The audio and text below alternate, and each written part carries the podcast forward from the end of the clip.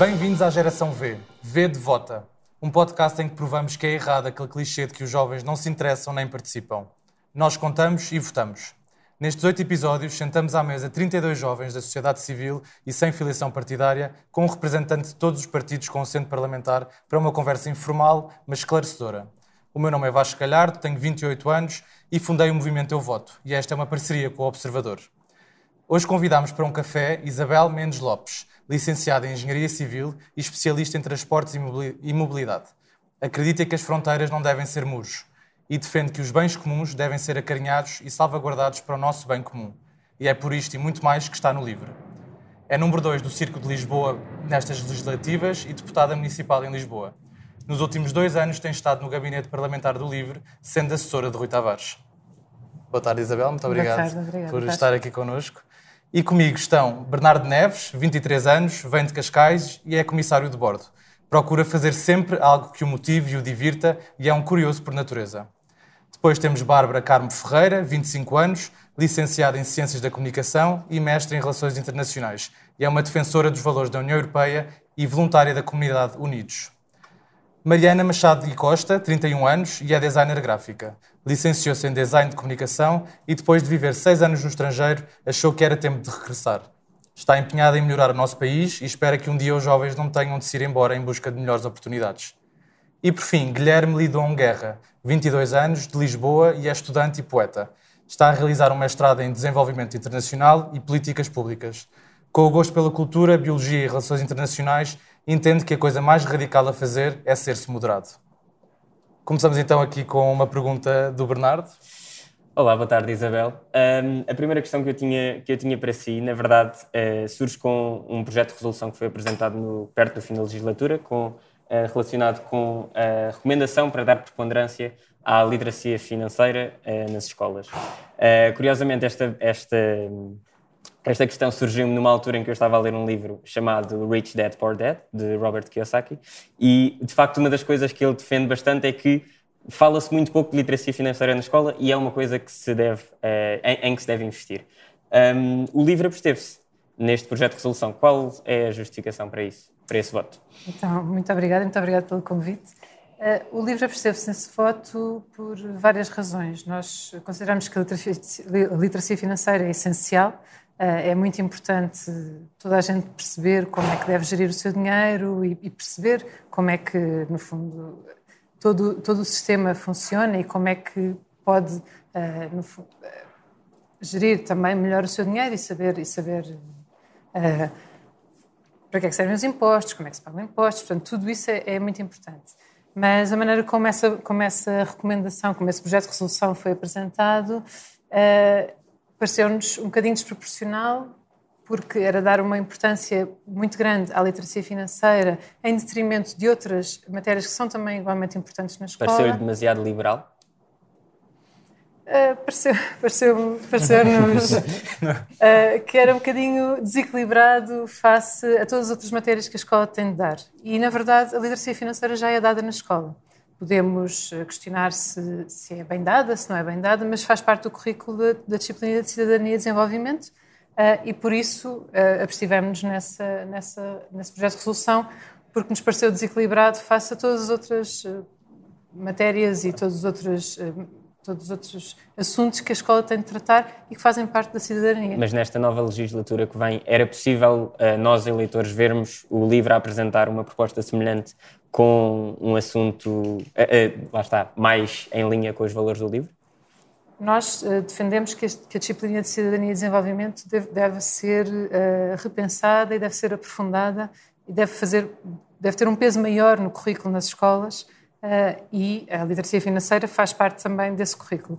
Mas não só, temos também a questão incontornável da educação sexual, da educação para a cidadania, das pessoas perceberem como é que se vota, como é que se pode participar mais. Portanto, tudo isso tem de fazer parte desse currículo uh, e já faz parte, mas que deve ser aprofundado. Portanto, deve ser uma disciplina que é mais constante ao longo de todo o ciclo, incluindo até pré-escolar, primeiro ciclo, segundo ciclo etc. Uh, e ter uma maior componente letiva e, e também estar mais integrada com as outras disciplinas que também fazem parte da escola. Passava aqui para a Bárbara, que tem uma pergunta em relação à Europa. Sim, uh, e pegando um bocadinho no que estava a dizer, acredita que as aulas de, literacia, de, de cidadania, talvez é uma pergunta com, que eu acho que falta um bocadinho de falta de literacia relativamente à Europa. E a Bruxelas achamos que é uma coisa que está muito longe, mas que de facto tem um peso preponderante no nosso país. E por isso perguntava, sendo o LIVRE um dos partidos que normalmente mais fala relativamente às questões europeias, se acha que hum, uh, os resultados das eleições legislativas terão influência no voto uh, nas eleições europeias e, consequentemente, uh, os resultados das eleições europeias terão consequências aqui em Portugal e talvez no plano de, do livro de propostas. Então, nós somos um partido europeísta e acreditamos profundamente que, que, que, um, que o projeto europeu é um projeto pelo qual vale a pena lutar há muita coisa que, que achamos que não está bem na União Europeia da maneira como está, mas eh, a democracia a nível europeu tem de ser aprofundada, uh, tem de haver muito maior cooperação e muito maior igualdade também entre os, os vários Estados europeus. E, e, e, aí concordamos plenamente, faz falta também mais Europa nas escolas, também as pessoas perceberem a importância da União Europeia, a importância de, também de participar ao nível europeu uh, e, e, portanto, iniciativas como o Clube Europeu, que já existe há muito, muito tempo, uh, e outras uh, iniciativas que levem a Europa às escolas também é algo que, que, que nós defendemos. Um, as eleições europeias são sempre vistas como um barómetro de, de, de, do, ponto de situação política em Portugal, quando na verdade são muito mais do que isso. As eleições europeias são importantíssimas para o nosso futuro enquanto país, enquanto cidadãos europeus, e portanto, é uma pena que não se lhes seja dada a importância que elas de facto têm no nosso dia a dia. Um, e, portanto, inevitavelmente, há sempre.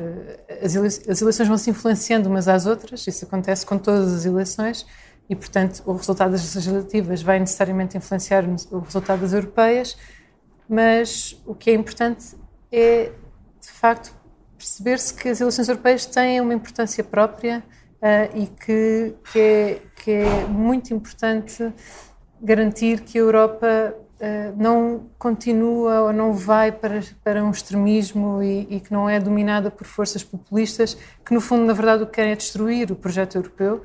E, portanto, estas eleições europeias são muito importantes uh, nesse claro, aspecto. Sim. É muito importante garantir que, que a maioria que sai destas eleições europeias é uma maioria que defende o projeto europeu, que quer aprofundar a democracia europeia, eh, que quer eh, continuar a caminhar para uma Europa que, que seja uma Europa dos direitos humanos, eh, e aí a Europa não tem sido o, o, melhor exemplo, porque continuamos a ter uma Europa fortaleza, em que morrem muitas pessoas todos os anos à porta da Europa, no mar Mediterrâneo, a tentar chegar à Europa.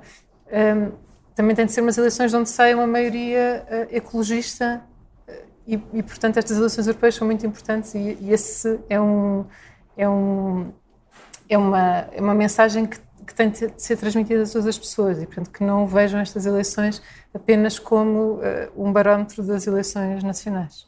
Guilherme? Isabel. Sim, Guilherme. Diz-me uma coisa. Portanto, o LIVRE tem sido o partido que mais traz assuntos europeus para o Parlamento e acho que se calhar a ausência desses assuntos e de se conversar esses assuntos europeus no Parlamento em Portugal tem sido se calhar uma das causas pelas quais a abstenção é enorme nas eleições europeias, porque se fala muito pouco da Europa, quer no Parlamento, quer depois nos meios de comunicação, na agência mediática, redes sociais, etc. Porquê é que não se fala da Europa no Parlamento, sendo que, por exemplo, 70% dos processos legislativos em Portugal são afetados pelo primado europeu? Essa é uma boa pergunta. Eu acho que é porque ninguém leva a Europa para o Parlamento. E isso foi, uma, de facto, uma grande mudança quando o livro passou a estar no Parlamento.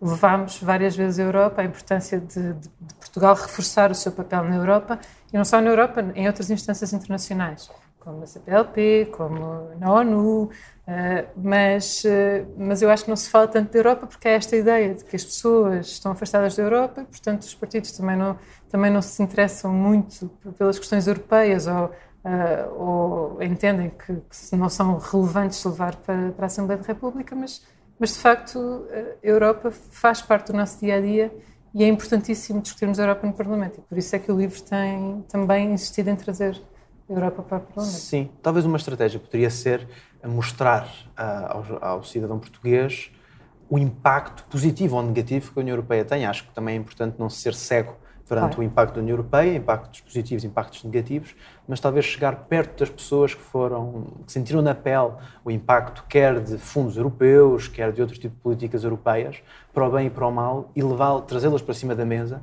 porque isso é também discutir Portugal, é discutir o interior também, okay. e a União Europeia tem tentado dinamizar várias coisas fora dos grandes centros urbanos, isso também tem que ser muito, muito mais valorizado do que aquilo que é, e sinto que, pelo menos, eu tenho 22 anos, portanto não tenho uma memória política muito grande, mas daquilo que me lembro, tenho noção de alguns projetos com financiamento europeu que, quando correm bem, o governo incumbente tirou os louros. Quando corre mal, aponta-se as culpas para Bruxelas e para Estrasburgo. O que é que tem que mudar nesta mentalidade de fazer política em Portugal para trazer, lá está, a moderação, que é bastante radical, para a nossa elite política? Eu acho que, primeiro, a Europa é muito mais do que financiamento comunitário, não é? E, portanto, há uma série de decisões que são tomadas a nível europeu, em conjunto pelos, pelos vários países, que, que depois nos afetam no nosso dia a dia. Portanto, essa discussão também tem de ser tida, tem de ser tida em Portugal. E muitas vezes não é tida. Portanto, os assuntos não são debatidos em Portugal antes, depois de, tomar, de Portugal tomar posição. E, portanto, uma forma também das pessoas perceberem a importância da Europa é debater os assuntos aqui, para depois, então, uh, Portugal tomar posição uh, na Europa. A questão do financiamento comunitário é sempre também muito relevante. Eu acho que, de forma geral, há a noção de que Portugal beneficiou muito em estar na União Europeia e, e, e do financiamento comunitário. Pois pode-se. Uh, pode-se debater se foi bem aplicado, se não foi bem aplicado, se construiu demasiado autoestradas e, ou se não se investiu nos, nos, nos setores uh, corretos. Mas, de forma geral, acho que a noção uh, que existe é que Portugal beneficiou muito da União Europeia. Mas uh, acho que o principal, o principal problema é, de facto, as pessoas acharem que, que, que, que Bruxelas está muito longe e que e que cada pessoa não tem influência no que, no que acontece em Bruxelas, quando isso não é verdade. E, portanto, daí a importância destas eleições europeias. O Parlamento Europeu é o único órgão a nível europeu que nós elegemos, portanto, convém apelar Exato. nesse sentido. É muito importante. Voltando agora para Portugal, a Mariana tem aqui uma, uma questão em relação aos jovens. Sim, um, é, acho que é um tema que me é querido, porque eu própria também já estive fora e, e sei um bocado o que é que é às vezes uma pessoa licenciar-se e sentir que se calhar em Portugal não há muitas oportunidades um, e sentem, muitos jovens sentem necessidade de ir para fora e é um tema que eu acho que hoje em dia se fala muito. E não sei o livro, o que é que, quais são as ideias que o livro uh, tem para tentar no fundo trazer os jovens de volta ou que eles não saiam tanto ou... Isso é um, é um problema que nos preocupa muito uh, e esta, no fundo, há uma desesperança uh, no país que, que, acho que afeta não só os jovens, mas afeta de forma Sim. geral toda a gente. As pessoas não percebem muito bem qual é que é o rumo uh, e qual é que é o futuro que tem, tem no país. E isso é uma das, das coisas que tem de mudar, não é? O, nós temos de, um, ehm, de, definir qual é que é o novo modelo de desenvolvimento que, precisa, que Portugal precisa de ter, porque Portugal é um país com um potencial enorme. Uhum. Temos uh, temos um clima espetacular, temos imensos recursos, temos um, uma, um, um, conjunto de pessoas muito válidas, temos uma geração uh, que tem... Sim, ou seja, nós vamos para fora e somos contratados, exato, é? Exato, valor exato, exato. Sim. Um, e temos uma área eh, de mar enorme face ao território que temos, portanto nós temos um potencial muito grande, temos os Açores e a Madeira, portanto no fundo temos, somos um, um país que está em muitas zonas do mundo. Uh, e temos também a língua portuguesa, que é um, também um recurso riquíssimo e que partilhamos com tantos países do mundo inteiro. E a melhor gastronomia. E temos a melhor gastronomia. um, e, e, portanto, temos um país com um potencial enorme. Portanto, agora o que falta é uh, decidirmos qual é que é o rumo que, que, que, que, o país tem de ter. E isso é super importante para conseguirmos ter, então, a esperança no país, portanto, que os jovens e os não jovens tenham no fundo, tenho essa visão de, ok, o país vai melhorar e, portanto, eu uh, consigo ter futuro neste país. Uhum. Isso é uma, é uma das questões. E para isso é preciso investir uh, na investigação, na ciência, é preciso continuar a investir na educação, é, é essencial. Mas, mas agora também é preciso dar resposta aos jovens que são jovens hoje e que querem voltar, se calhar, daqui a um mês, ou daqui a um ano, ou daqui a dois anos. Um, e para isso é preciso eh, várias questões. Um dos, um dos, grandes problemas que nós temos são os salários demasiado baixos. Um, temos salários muito baixos e temos custos de vida que uh, são demasiado altos, principalmente para os salários que temos. A habitação é um tema incontornável aqui. Se alguém quiser morar em Lisboa, dificilmente consegue uh, arrendar um quarto por menos de 400 euros e, e, se calhar até vai ser difícil encontrar um quarto por menos de 400 euros. E isto é incomportável para pessoas que querem começar a sua vida, se calhar querem juntar-se com o companheiro ou companheira, até querem pensar começar a ter filhos e, portanto, uh, o que é que é preciso fazer? É preciso uh, reduzir o custo de vida, e, portanto, é preciso intervir na habitação. E aqui fazem vários planos. Temos o plano de longo prazo, é preciso construir mais habitação pública, isso é inevitável, uh, mas isso é uma coisa que demora algum tempo e, portanto, vai ter efeitos daqui a 10 anos. Uh, é preciso dar apoio também às cooperativas de habitação, uh, mas neste momento é preciso estabelecer limites máximos para, para rendas, é preciso garantir que que, o, que o património que existe do Estado e que não é aproveitado é neste momento reconvertido, por exemplo, rapidamente para residências de estudantes, para que os estudantes não precisem de desistir do ensino superior porque não conseguem uh, suportar uh, o, o, preço de um alojamento e consigam continuar a estudar, uh, não ocupando casas que podem ser usadas para a habitação de pessoas não estudantes e de jovens. Um, e depois também é preciso eu ainda estou aqui na habitação, mas já passo para, para o resto. Um, também é preciso garantir que, que, que, os jovens, por exemplo, têm acesso a poder comprar uma casa.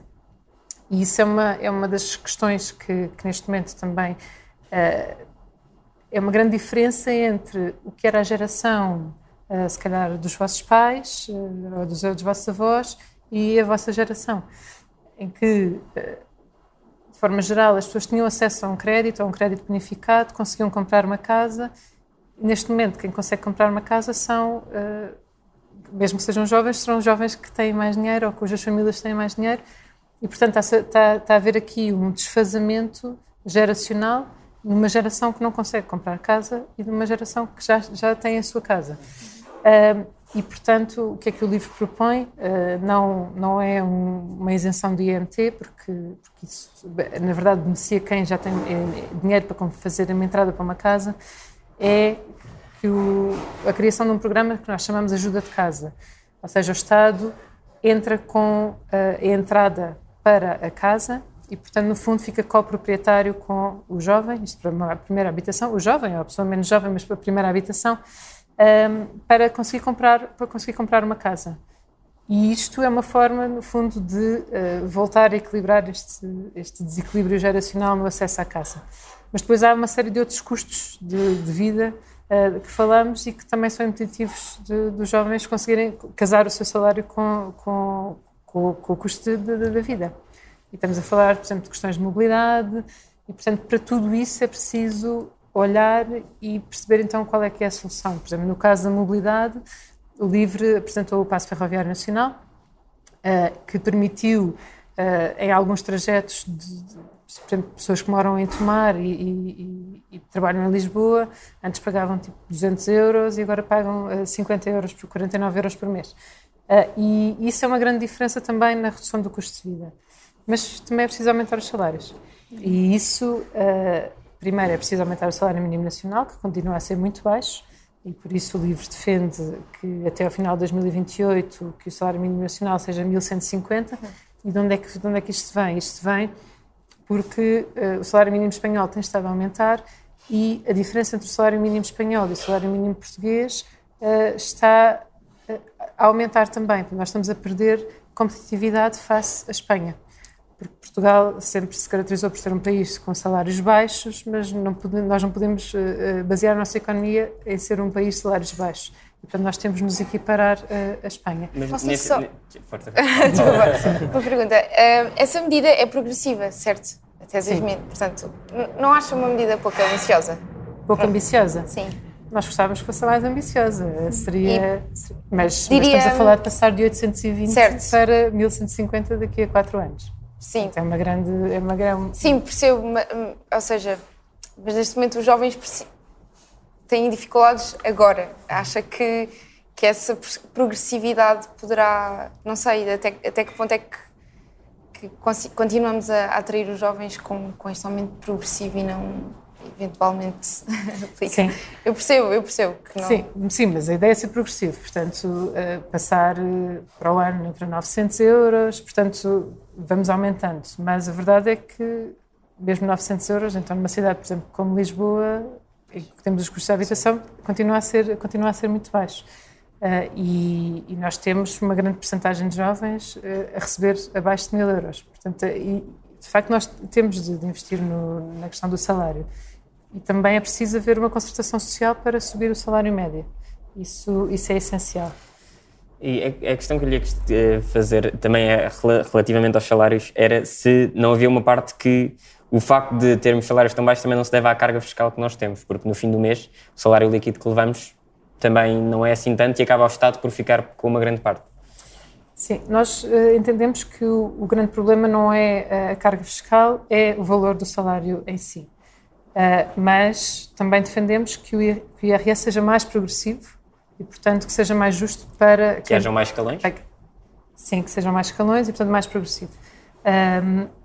Ma- e, portanto, que seja mais justo para quem também recebe menos. Mas para nós o nosso problema, para nós o problema não é necessariamente a carga fiscal, é eh, de facto o valor do salário base que é logo muito que é muito baixo. Ahm, e por isso eh, não não entendemos que seja por reduzir os impostos que conseguimos eh, resolver o problema do- dos salários baixos em, em Portugal. Deixem-me só acrescentar uma coisa, que há, outra, há outro fator que, que- que nós achamos que é muito importante nessa questão de, de- de conseguir também que mais pessoas fiquem em Portugal Sim.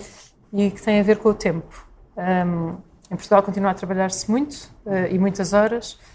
Íamos E- falar desse tema, acho eu também. É. Continua, desculpa. Então, pronto, ainda por cima, para mim é um assunto que, que me é muito, muito caro. Um, muito caro, muito querido neste aspecto. Um, Trabalha-se muito, muitas horas uh, e isso também é uma, algo que tem de mudar. E, e, felizmente, uh, cada vez mais se tem noção da importância que o tempo tem para cada pessoa e da importância também da saúde mental uh, de- das pessoas e de como o trabalho, na verdade, trabalhar muitas horas e, e- e estar sempre em esforço influencia a nossa saúde mental. E isso é muito claro uh, também nas, nas gerações mais novas, a importância que dão ao tempo. E por isso, uh, também uma das, das medidas que o LIVRE defende, e foi uma das nossas conquistas no Parlamento também nesta legislatura, foi testar novos modelos de trabalho, eh, nomeadamente a semana de quatro dias, em que as pessoas trabalham menos um dia e eh, continuam a receber o mesmo ordenado e têm, portanto, mais tempo para elas. E, e foi por proposta do livro que o projeto piloto avançou e os resultados são, resultados. Os resultados são espetaculares, não é? Nós eh, foram 40 empresas, mais de mil trabalhadores que experimentaram a semana de quatro dias e, e estão menos cansados, dormem melhor, A produtividade aumentou. a produtividade aumentou, há menos burnout, há menos fadiga provocada pelo, pelo trabalho, há muito menos pessoas que dizem que têm dificuldade em conciliar a família com o trabalho e, e, portanto, isto mostra-nos que, que, de facto há um caminho para, para irmos para, para adotarmos uma semana de quatro dias eh, e isso faz parte também deste... Não, não, não, não obviamente não à vontade, só, só acabar a frase.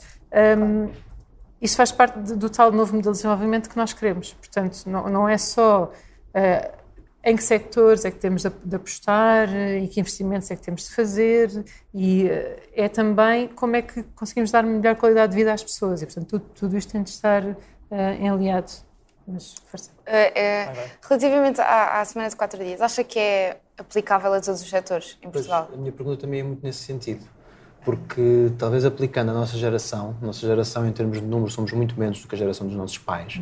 Eu acho que esta medida pode apresentar um problema de recursos humanos, capital humano, porque se calhar para uma empresa manter alguns níveis de rendimento terá que ter mais pessoas, porque a semana de quatro dias não quer dizer que à sexta-feira não trabalho, pode trabalhar, não trabalhar uma manhã e não trabalhar uma tarde, portanto há muitos modelos de semana de quatro dias. E isto, obviamente, cá os estudos, estudos, estudos pilotos estão, estão, a ser feitos. Aliás, o LIVRE, acho que a, proposta que tem é de continuar esse estudo piloto Sim. e não de implementar já. Uh, mas a minha questão passa mesmo também por aí. Após este estudo piloto, é possível e sequer desejável que se aplique a todos os setores? Isso era uma discussão que há 100 anos era tida, sempre foi tida quando se falou de, de reduzir o horário de trabalho. Sim. Ou quando se, se falou de, de as pessoas terem um mês de férias. Uh, e a discussão tem de ser um bocadinho ao contrário: é como é que nós conseguimos garantir que toda a gente tenha mais tempo para si? E, e então, o que é que é preciso uh, fazer para que as empresas e os vários setores consigam adaptar-se para que cada pessoa tenha mais tempo para si? Uh, e isso vai lá também com, com diálogo, com, com experiências, como este projeto piloto, Uh, como aconteceu em Valência, que durante um mês, uh, eles no fundo eles tinham três ou quatro feriados e rearranjaram, fizeram todos os feriados num mês e experimentaram, no fundo, toda a cidade, experimentou durante um mês, uma semana de quatro dias. Um, e, portanto, há, há, uma série de experiências que pode ser feita. E o livro defende que, por exemplo, em 2026, em 2028, o país pode estar também rearranjando os feriados um, um trimestre de semana de quatro dias. E, portanto, aí daí tiramos as conclusões. E a semana de quatro dias não é apenas uh, não trabalhar um dia, é também. Uh, implica necessariamente um, redesenho dos processos, um repensar uh, da maneira como trabalhamos. E isso tudo pronto, tem de ser feito em conjunto e em diálogo. E, portanto, eu, a, pergunta é ao contrário: é, é isso, é como é que damos mais tempo a todas as pessoas ah, e, portanto, como é que ajudamos as indústrias e as empresas a adaptarem-se a esse, a esse modelo. Uh, mas isto é uma discussão sim, é muito, muito longa e muito complexa. Não, não, e muito, e muito, muito velha. E muito, antiga, e muito velha, sim. sim porque, porque, de facto, sempre que houve, no fundo, esta luta pelo, por direitos laborais, uh, houve sempre muitas pessoas muito preocupadas a dizer ah, isto vai ser o fim das empresas, não vão, não vão aguentar. Uh, e, depois não foi isso, não foi Sim, isso que aconteceu. Eu, eu, é preciso menos, adaptação. Eu, pelo menos por mim falo, sou um apoiante da semana de quatro dias, mas tento sempre fazer de advogado do diabo e tento ah. tentar sempre, apesar de concordar e da primeira vista parecer que tem tido resultados espetaculares, tentar sempre ver também o outro lado da moeda. Sim. E pronto, a minha questão prende-se muito com a questão de não termos pessoas suficientes se calhar para manter um, em alguns setores da sociedade, para não manter uma semana de quatro dias de forma sustentável. Obviamente depende de muitas coisas e se calhar até vai resultar, mas para mim acho que ainda há alguma incerteza e daí se calhar a necessidade de continuar os estudos. Uh, piloto, portanto, Sim. ainda para, para, por alguma razão é necessário continuar, porque ainda não está tudo esclarecido, senão uh, não, não se punha essa questão. Só, só complementar, porque na verdade nós estamos Estamos há, há décadas uh, com um desenvolvimento tecnológico uh, enorme e agora continuamos a assistir e, uh, e, as coisas vão acelerando cada vez mais. Portanto, nós temos também de usar este desenvolvimento tecnológico a nosso favor e para termos todos uma vida melhor. e isso, isso passa, e, e, e portanto, também o desenvolvimento tecnológico ajuda-nos também a ser mais produtivos. E, portanto, é agarrar nessa produtividade que nos traz o desenvolvimento tecnológico uh, e, e, conseguir que, que beneficie, beneficie toda a gente. Claro. Uh, e, portanto, uh, pode haver menos pessoas a trabalhar, no sentido em que há menos, menos pessoas em idade ativa do, que, do que há umas décadas, mas o, nível de produtividade aumenta. Terá que ser diferente. Portanto, também... Aliado a essas tecnologias, portanto. Sim, Sim, okay. portanto isso também é muito importante conseguirmos incorporar a tecnologia essa para melhorar. A transformação digital e essa transição é necessário também em todos os setores também para acompanhar esta semana de quatro dias também. Eu acho que também é uma, é uma mudança de mentalidade, porque eu acho que hoje em dia começa a haver muito mais empresas que às vezes eu por mim falo porque também é a minha experiência, às vezes é mais importante é, desde que o trabalho apareça feito ao final da semana ou ao fim do mês, as pessoas gerem um bocadinho à sua maneira. Sim. E se calhar há 20 anos atrás e hoje em dia ainda muitos sítios as pessoas não têm que estar ali até às 5 ou até às 6 quase a, fi, a, fingir Exato. que estão a trabalhar e isso não é produtivo, não é? Portanto, Sim. não é só às vezes a quantidade de, de, horas, mas também a mentalidade do, do se ver que a pessoa está a trabalhar ou não e haver essa confiança que as pessoas também sabem gerir a si próprias, às vezes, não é? O seu trabalho. Isso é muito, isso é muito importante. Então, por exemplo, com, com pessoas com, com crianças, Uh, às vezes, às vezes uh, é muito importante haver essa flexibilidade. E mesmo em pessoas, e mesmo em pessoas sem crianças, sim. Uh, às vezes tens uma coisa importante para fazer a meio do dia e ou mesmo ir ter com um amigo que precisa de ti, então vais, mas depois sabes que depois vais fazer o trabalho noutra altura. Portanto, essa flexibilidade também faz parte do, do teu bem-estar e também de uma relação saudável do trabalhador com a empresa. Uh, e, pronto, portanto, sim, também implica um bocadinho este, uma forma diferente de olhar uh, para o trabalho. Portanto, não podemos ter uh, empresas que controlam os trabalhadores por, por, quando é que picaram o ponto e pelo número certo de horas que lá estiveram. Um, e pronto, implica toda uma nova forma de trabalhar. Vamos aqui avançar no, para um tema diferente. Uh, o Bernardo traz aqui uma, uma pergunta sobre energia nuclear. Uh, trago, uh, na verdade, não, não é tão elaborada como eu como poderia ter sido. Não, mas é porque, na verdade, a energia nuclear tem é, é das maneiras mais limpas uh, de se produzir energia, mas parece ser o, a fonte de energia que os ecologistas são sempre mais tímidos a defender. Como é que o LIVRE, eh, qual é a postura do LIVRE relativamente à energia nuclear, se deveríamos investir mais ou não? O, LIVRE defende que se deve continuar a investigação, uh, que deve continuar eh, a investigação sobre energia nuclear, mas que a energia nuclear não é, por enquanto, uma solução. É uma energia que tem sempre resíduos que são altamente tóxicos e, portanto, não, não, consideramos que seja uma solução, uh, pelo menos para já, eventualmente no futuro. Ainda não é uma solução. Ainda não é uma solução e não sei se alguma vez será. O que é importante é investigar-se, porque estas decisões políticas têm de ser sempre baseadas na ciência uh, e, portanto, é, daí é tão importante continuar a investigar-se os vários tipos de energia que existem, várias formas de produção de energia que existem, mas por enquanto não é solução. O livro defende que Portugal deve continuar a apostar uh, na energia solar, na energia eólica uh, e, sobretudo, na energia solar e uh, que também deve ser feito um grande esforço na eficiência energética. Portanto, reduzir o consumo de energia por via de um aumento da eficiência energética. E o hidrogênio verde é uma boa aposta? O hidrogênio verde também pode ser uma boa aposta. O que é importante é, para o LIVRE, é estes setores que são estratégicos continuarem a ser geridos pelo Estado e, portanto, uma das propostas do livro é que seja criada a Hidrogênio de Portugal, ou seja, uma empresa para gerir uh, as questões do hidrogênio em Portugal, porque uh, não devemos abrir mão da nossa, da nossa independência e da nossa, e da nossa estratégia energética em Portugal. Uh, mas sobre a eficiência energética também, também, é muito, também é muito relevante nós conseguirmos, no fundo, diminuir a nossa necessidade de consumo de energia por via da, da eficiência energética. E por isso, uma das das propostas que nós apresentámos uh, no, no, Parlamento durante estes dois anos que lá estivemos e que agora vamos continuar a insistir uh, nessa proposta, é na, na, melhoria do conforto térmico das casas e, portanto, da eficiência energética das casas, uh, para reduzir a energia que se gasta tanto a aquecer como a arrefecer as casas, ou então a diminuir o, o desconforto que muitas pessoas continuam a passar dentro das suas casas. Continua, Portugal, apesar do clima que temos, continua a passar-se muito frio e calor. Vale eficiência tem sido suficiente? Vale eficiência não tem sido suficiente ainda. Uh, e isso uh, é um dos aspectos que se tem de melhorar. Porque é que não tem sido eficiente?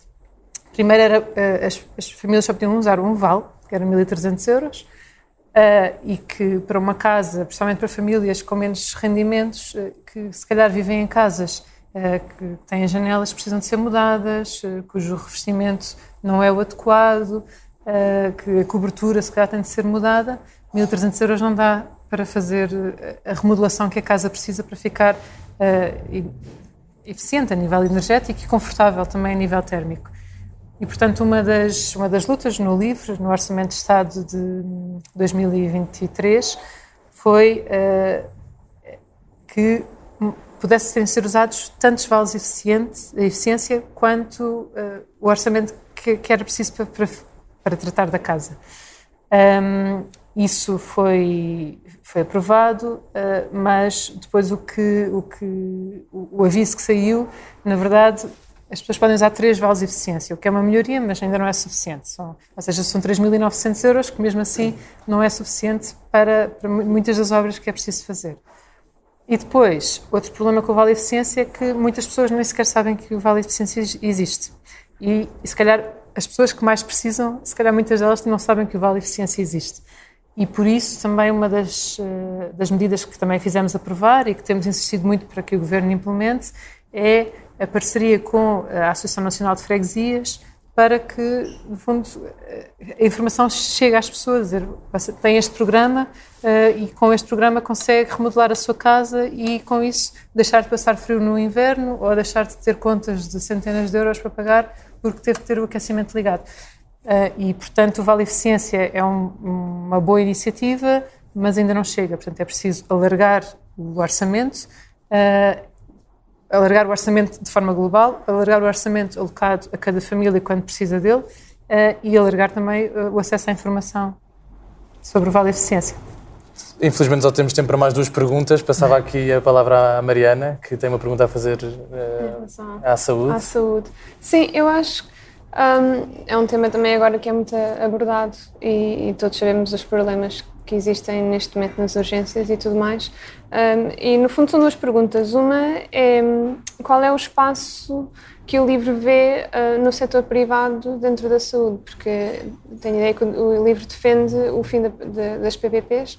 Um, e, portanto, qual é o espaço, como é que vem essa dinâmica entre o público e o privado na saúde?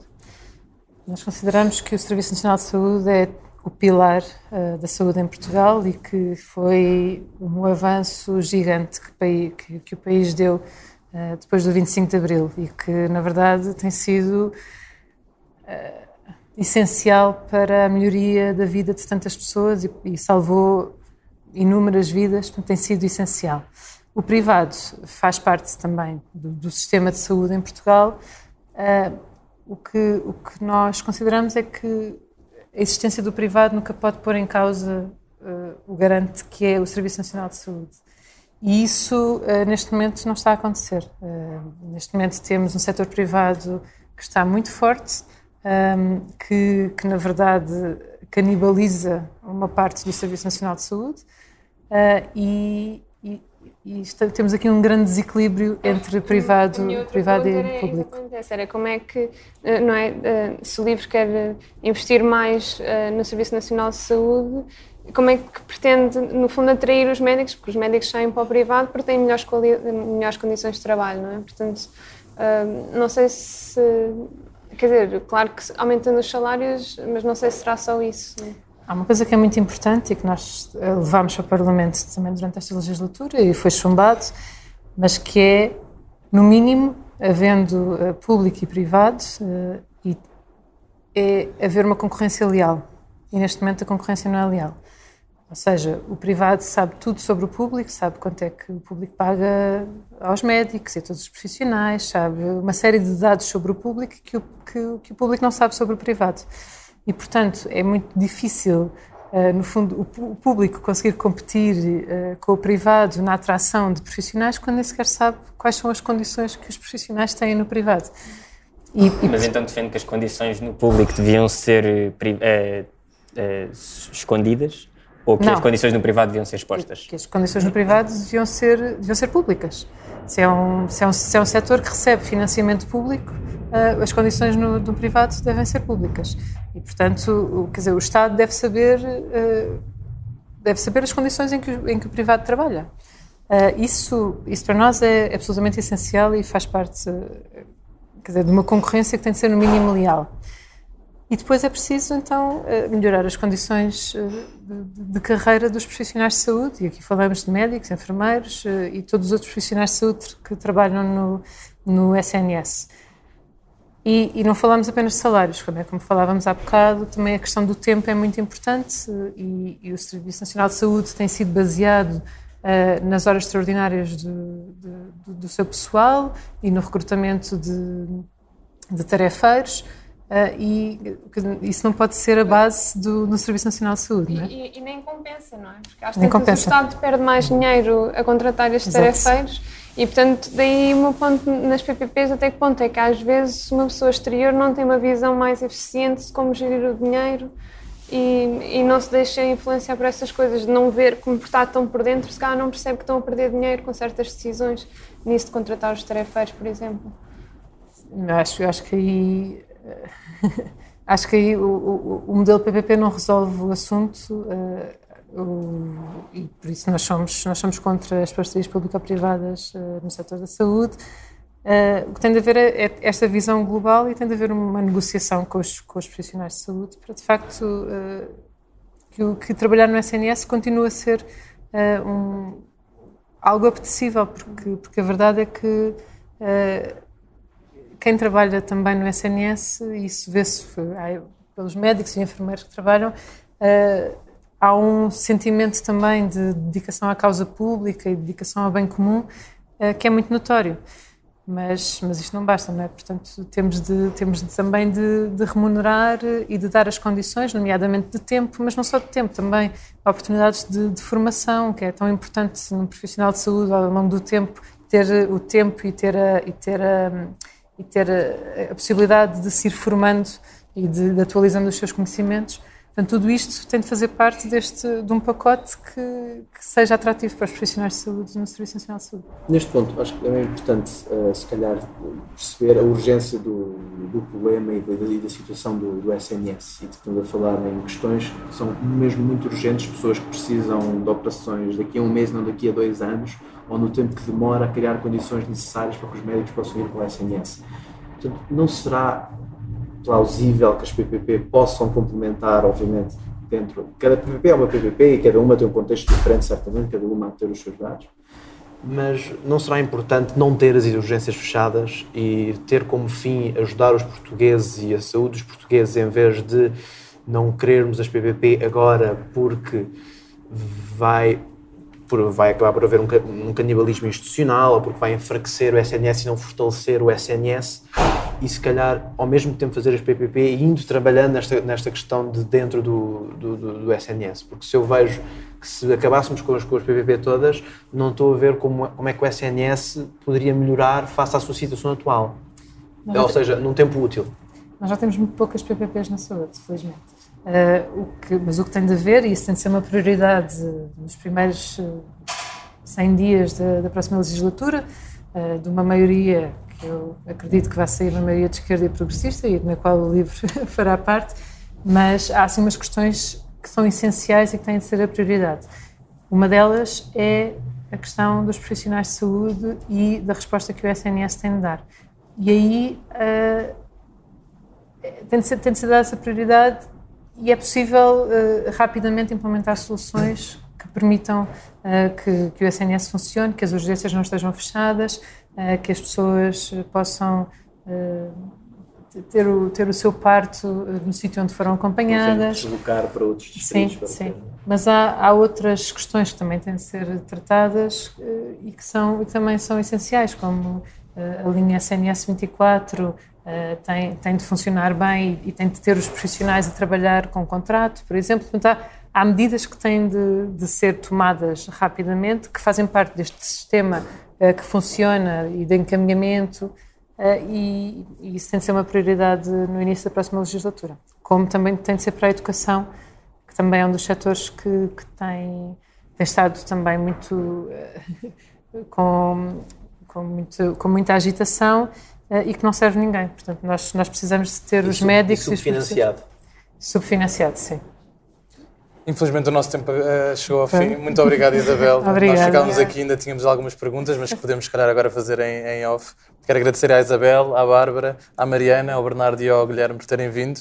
Esta foi a geração V, geração Voto. Eu sou o Vasco Calhardo e esta é uma parceria Eu Voto Observador. E não te esqueças, dia 10 de março, não deixes que escolham por ti.